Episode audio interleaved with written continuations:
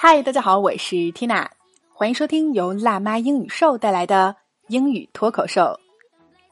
来继续本周的口语话题——换季大整理。那么直接来看今日份的脱口剧啊。I have a big project today, packing up all our off-season clothes. I have a big project today, packing up all our off-season clothes. OK，老规矩，我们先来拆开分析啊。首先，project 表示项目、工程。I have a big project today，说我今天啊有个大工程要做。什么工程呢？短语 pack up 表示把什么东西收拾、打包起来。Packing up all our off-season clothes。 哎，这里的 off-season 形容词性表示淡季的、过季的。那么相反，应季的就是 in season。我们可以一起记忆啊。那么 off-season clothes 就是过季的衣物了。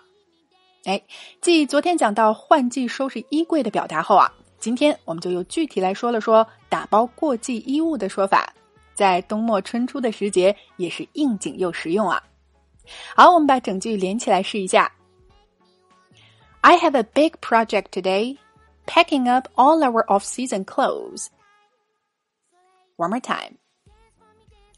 I have a big project today, packing up all our off-season clothes. 我今天要干个大工程。 把我们所有的过季衣物都收拾打包起来。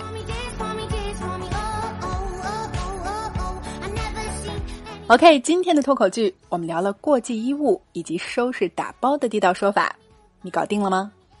来试着大声跟读至少二十遍，并尝试背诵下来，在我们的留言区默写打卡了。那么，想要突破口语和听力的瓶颈啊，缇娜推荐你结合经典美剧《老友记》。来学习美国最地道的表达，我们推出了一百天跟着老友记轻松开口说英语，只需要八十九元就可以永久收听。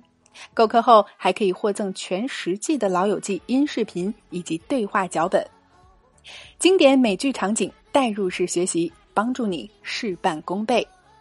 那么大家可以关注微信公众号“辣妈英语秀”，回复“老友记”三个字就可以免费试听啦。All right, this is your host Tina. Catch you later.